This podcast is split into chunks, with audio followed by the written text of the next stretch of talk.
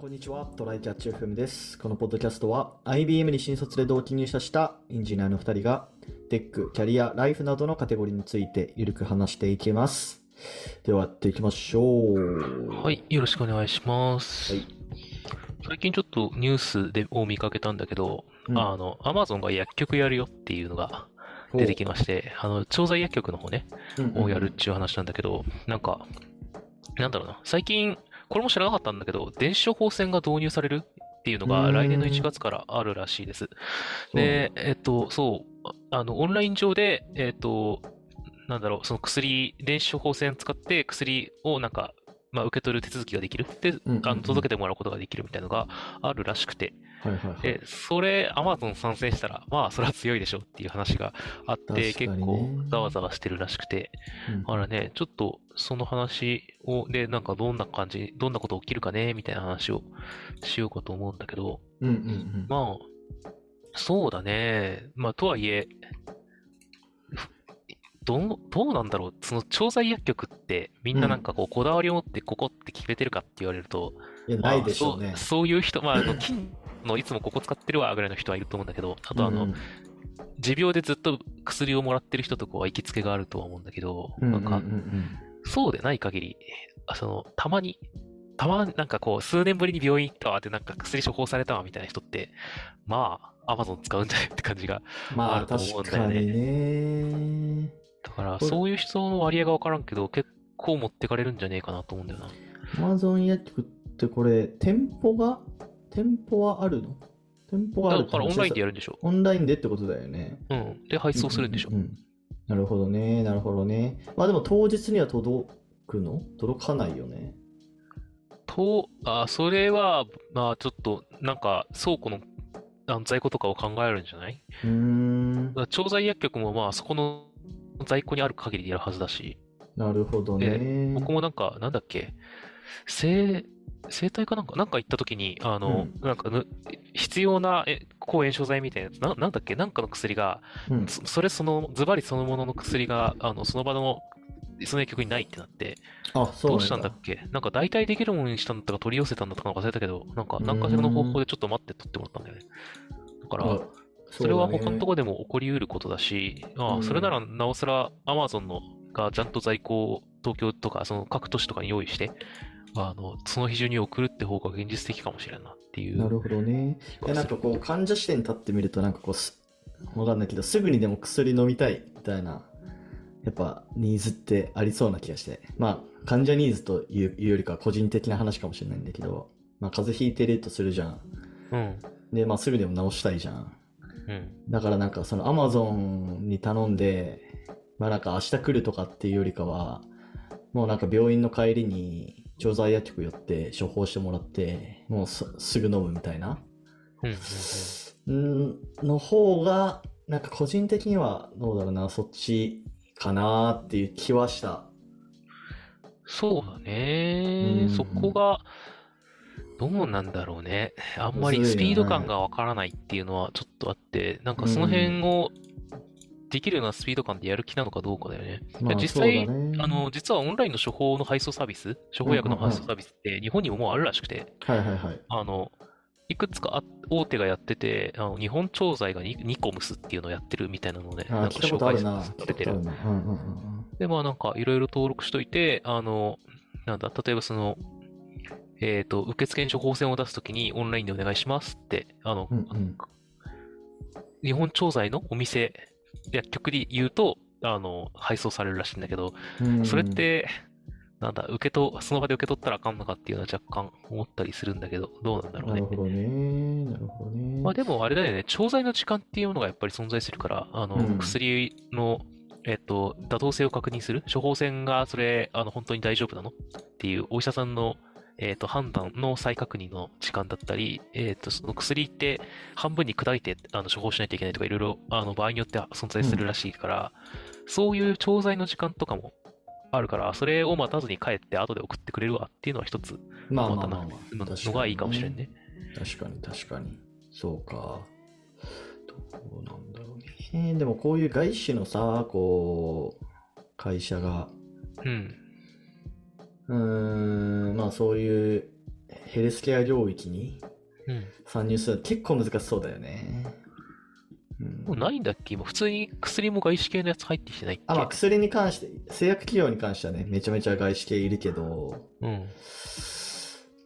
うーん、どうなんだろうなすでにに。関してはちょっとね、確かに、あの、アマゾンって割と、まあ、うんそもそも海外のでかいやつって、あの、あ、配送ミスったらもう一回送ればいいやみたいな精神とかで結構やってるとこ。ろがある。うん、良くも悪くもっていうのがあるから、ちょっと雑にやられると怖いところではあるんだけど。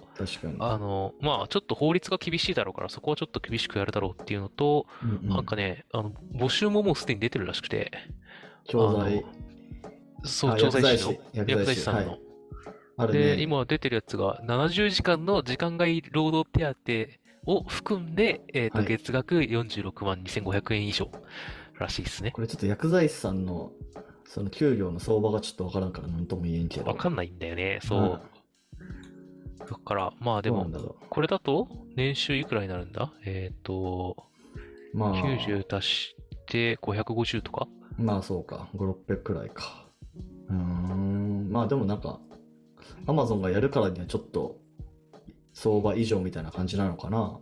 そうだね。これが、うん、かなり、あの、いや、業界関係者はかなりいいと思います。そ都会の薬局に勤務してる薬剤師であれば応募する人はそれなりにいると思いますって書いてあるから。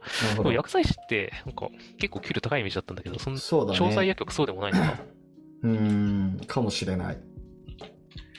なるほどね。なるほどね。まあでもこの電子処方箋の導入がね、ちょっと結構追い風なんじゃないですかね。そういう Amazon とかにとっては。うん。うん。そうか。そうだね。まあ、あの、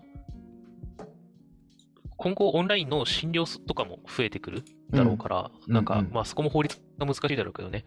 そうなってくると、あの、なんか診療はオンラインなのに処方箋は物理とかだとマジで大変なことになるのでい、や、本当よ。うんそれの準備っていう意味では、そ処方箋からオンラインでできるようになって、そのそもそもこう Amazon 関係なく電子処方箋が始まって、でそうだ Amazon ねみたいなところが、えっ、と、配送とかをガンガンやってくれるっていうのはうん、割といいことなのかもしれんけどな。そうっすか。確かに。なるほどね。まあ、まあちょっとどれだけこう、UX がいいものになるのか。そうだ実ね。際入ってくるのが、えーっと、Amazon のやつが使えるようになるのが、これからなんだよね。えっと、そもそもその電子処方箋が来年1月で、うん。Amazon がはちゃんと始めるのはいつみたいなのは明記されてないようにね。あ、そっか。あ、でもまだ決まってるわけではないのか。これ、見る感じだと。あ、日本参入するかどうか。そうそうそうそえっと、まあ、検討レベルらしいね。う。うん。日本上陸すれば既存薬局に大打撃っていうタイトルだから。そうだね。うんだ9月5日に日本、日経新聞がなんか参入検討してるらしいぜって記事を出したらしくて、もうだからあ、先月そうなんだ。1ヶ月以上前だよね。なるほどね。それがどんな内容だったかって感じだね。そうかそうかそうか。私そこまで調べてないんだけど。なるほど。まあでも、アメリカではすでにあるっぽいから、うん。だからなんか何かに阻まれなければやるんじゃないっていう感じだよね。なるほど。了解です。じゃあ、本題の方行きましょうか。ほい。はい。えーっと、今回の本題が、あのースマホのキャリアの話で、うん。僕今 UQ モバイル使ってるんですけど、はいはい。ここ、もうどれくらい使ってんの ?3、4年くらい使ってんのかな？うん。?UQ モバイイル。うん。で、月額3800円で10ギガみたいなプランなんですよね。うん。10ギガプラス、なんか通話プランをつけてるみたいな感じで、うん。で、その通信量の確認するアプリがあるんですよ。どのキャリアにもあるじゃないですか、ああいうのって。そうだね。なんかね、それ見てると、なんか全然使ってねえなってなって、通信量を。めちゃめちゃ繰り繰り越し繰り越しで、なんか18ギガとか溜まってたんですよ。そのク、リカンは、うん。月額で使える。そうだね。うん、そうなると、でもプランの見直しとかっていうのはしたかったの？で、それで、そう、だから18ギガとか溜まってて、全然残ってるじゃんと思って、これだったら、ね、あの、もっと安くて通信量い少少ないプランの方がいいなと思い、はい。で、10ギガの下が3ギガなんですよね。あ、5ギガもあるのかな？ね。5ギガもあるのかな確か。3ギガ、あ、はいはい。3ギガのプランにプラスでこうオプションつけたら5ギガになったりするのかな、まあ、とりあえず3ギガに下げたんですよ。で、この18ギガくらい溜まってるやつも、どんどん、その何、貯金として削っていけるかなと思って、3ギガでもし、あの、より多く使っちゃったとしても。うん。で、まあ、UQ モバイル、その、ウェブ上からね、プランを簡単に変更できるんですけど、うん。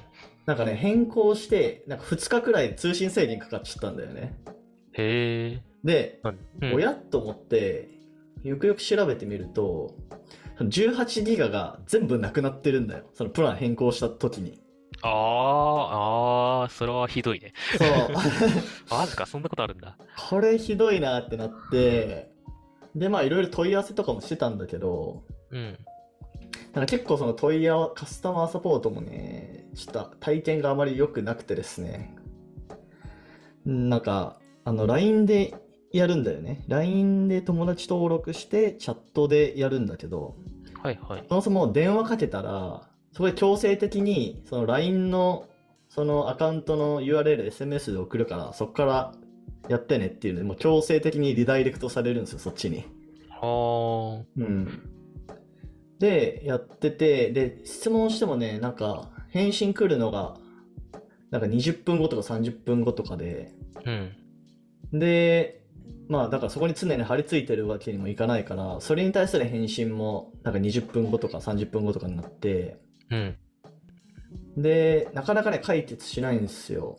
で、3時間くらい経つと、なんか別の担当の人に変わって、で、まあちょっとなんか同じようなことを説明する。まあ引き継ぎとかもしてるんだけど、されてるんだけど、またちょっと同じようなことを説明するみたいな感じで、結局ね、担当者がね、3、4人くらい変わって、なんかいろいろ説明してたみたいな感じで、アマゾンとかもそんな感じだね。LINE じゃなくて普通のチャットだサービス、なんか独自のチャットだったけど、あ、そうなんだ。コロコロ変わって、なんか、よくわからん担当者が出てくるっていう。そうそうそうそう。それでしかもなんか、えっとね、その有機モバイルのそのマイページみたいなやつもね、なんかすごい複雑で、なんか、もともとログインしてたログイン方法、プラスなんか auID による認証みたいなのもあって、ああ、au 系そこがだるいよね。そうそうそうあれは基本全部クソシステム。もともとね、ログイン、その、有機モバイル ID みたいなやつでログインしてるんだけど、そのログイン後の画面で、そのページ遷移しようとしたら、なんか au ログインも求められるみたいな。うん。で、基本的にその自分が au に登録したみたいな感覚がないから、全然パスワードとかわかんなくて、それもまためんどくさいみたいな感じ。しかもなんか、アデクの果てには、UQ モバイルでログインしてるのに別のページ行ったらまた UQ モバイルのログイン求められるみたいな感じのことになねってて、これシステムだいぶやばいんじゃないかなみたいな。あいつら au 本体もやばいし、 povo も、あ僕 povo 使ってるけど、 povo もやばいよ。うん。あいつらその辺全部やばい。まあちょっといろいろ不安になり、うん。あの、乗り換えを検討してるんですよね。まあだからちょっとこの間ね、あの、IBM の、あの、同期入社勢のね。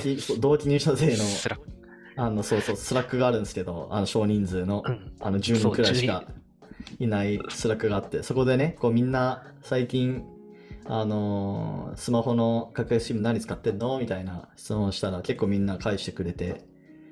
で、やっぱ povo と、えーっと、 ahamo うん。がが多かったね。多かったね。うん。まあでも、そこら辺なんだろうなと思いつつ、でも、あの、LINE もあるじゃないですか。そこちょっと気になってて、まだ全然使ってる人がいないんだけど、通信、え通信速度はね、なんかそこまで遅くないというか、むしろちょっと速い方らしい。うん、まあ普通になんか格安 SIM の中では、あの、ポポとかアハモよりは、ワイモバとかに近いのかな、多分。あの、なんかうソフトバンク配下じゃん。だから、ね、えっソフトと、バンク回線だから。なんかよよそがそその三大キャリアから買ってますとかじゃなくて、回線を。うんうんうんあの、そこの傘下だから、えっと、本体ほどじゃないけど、ほどほど早いっていうのに入るはずなんだよね。なるほどね、なるほどね。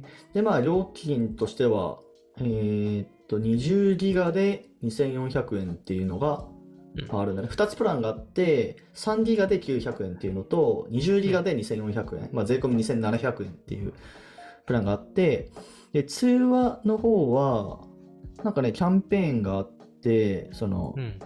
契約から1年くらいは、なんかね、なんだっけな、その通話のやつが割り引かれるよみたいなやつかな。5分以内の国内通話が無料っていうのが、契約から1年後まで0円でできるというはい。のがあって、まあ、あとはなんか PayPay ポイントもらえるよとか、そんな感じだったかな。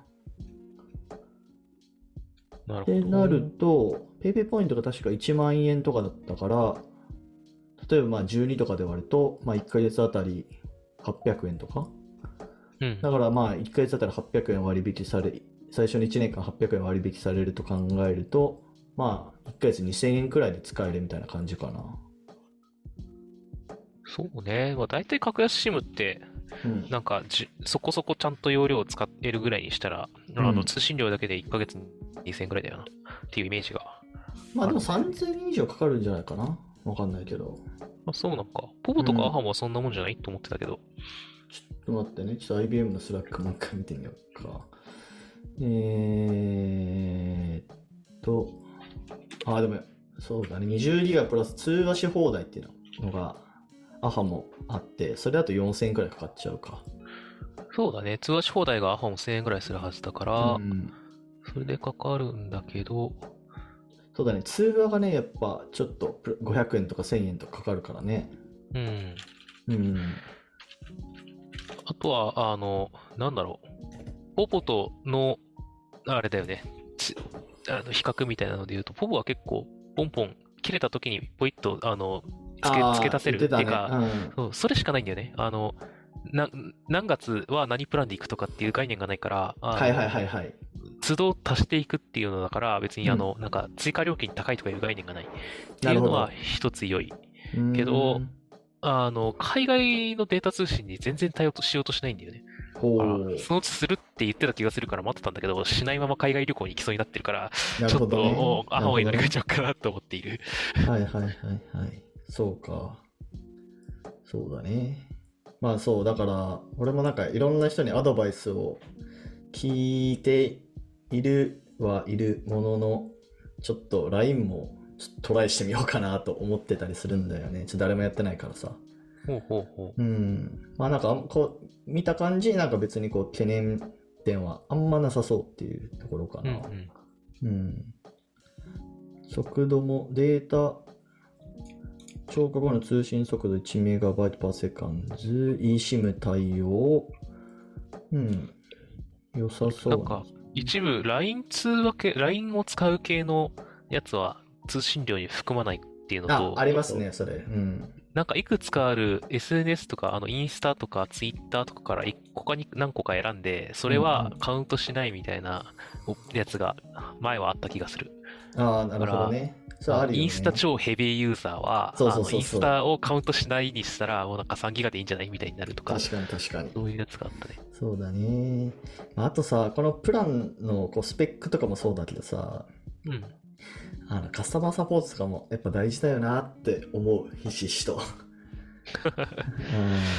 あー、でもね、そこあんま期待しない方がいいと思うよ。au あ、、そうか。例えば au 本体だって、正直 UQ と変わらんと思うよ。まあそうか。僕、そうだよね。僕が10年前ぐらい、10年じゃないな、8、8年前ぐらいかな、うんにソフトバンクをずっと使ってたんだけど、あのホワイトプランとかで安かった頃から、うんうん大学の終わりぐらいまで使ってたんだけど、はい。あまりにもサポートがクソすぎてすぐやめた。あのその場でやめたもんね。あ、クソだこいつと思って、あー格安シムにするのを決めたのはサポートがクソだったからで、あの、三大キャリアどこも、あの、あそうかだ三大キャリアでも変わんないと思うよっていうのはんんん正直ある。だから、できるだけシンプルなものを選んで、あの、カスタマーサポートが必要ないよう必にする要ないってこと。のが結局いいような気がしてる。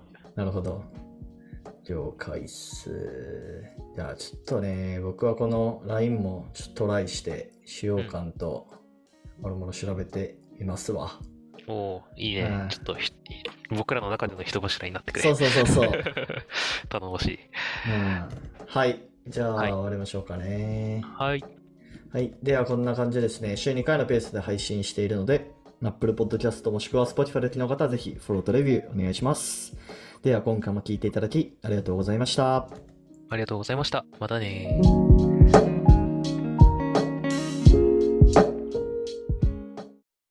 And now, A short commercial break. 現在エンジニアの採用にお困りではないですか？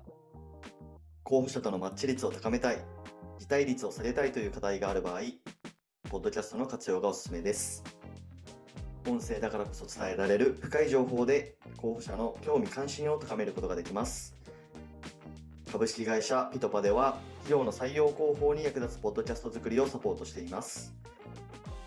気になる方はカタカナでピトパと検索し、X またはホームページのお問い合わせよりご連絡ください。